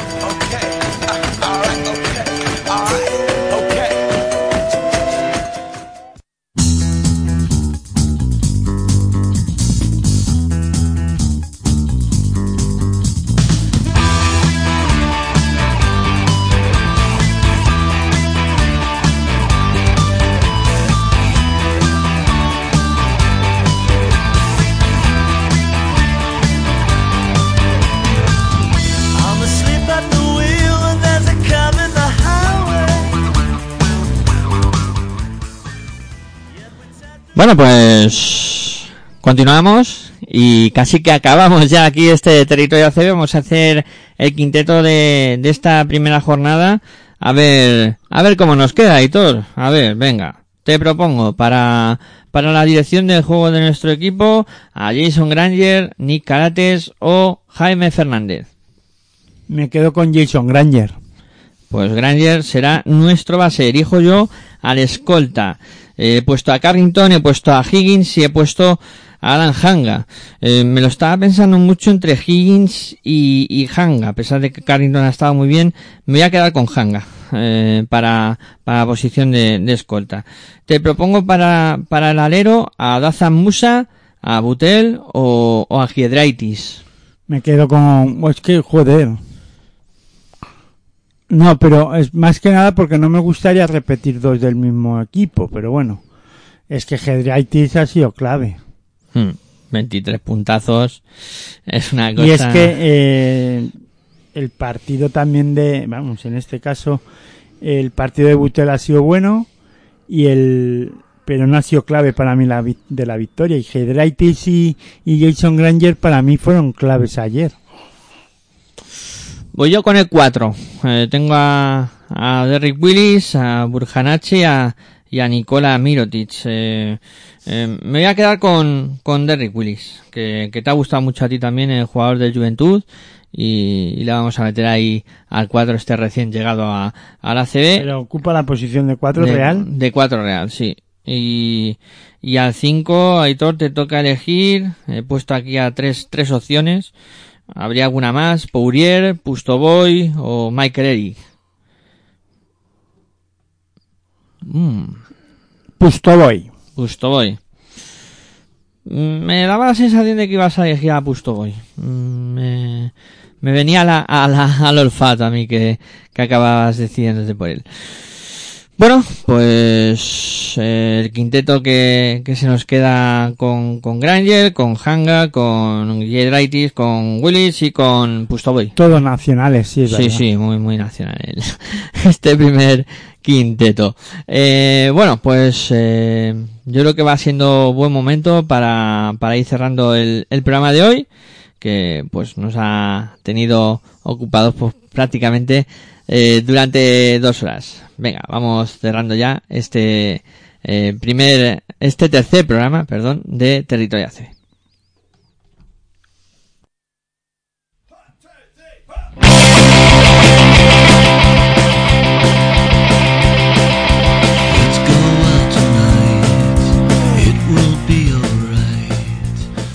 Bueno, pues vamos cerrando ya este programa y toca el momento de despedir. Aitor, ha sido un auténtico placer hablar contigo de básquet, de hacer este tercer programa de Territorio ACB y mañana más y mejor.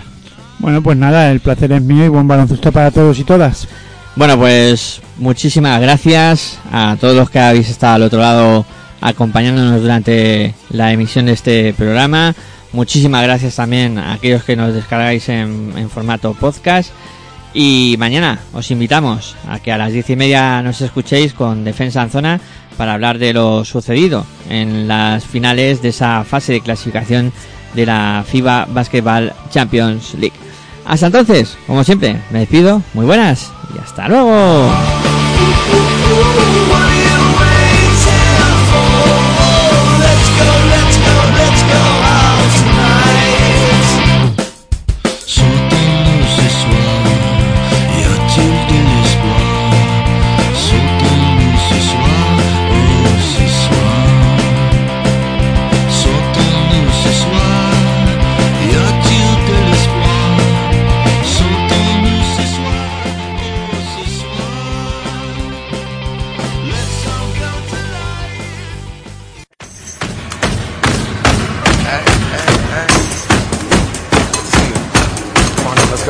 Estás escuchando tu radio online de baloncesto. Pasión por el baloncesto radio.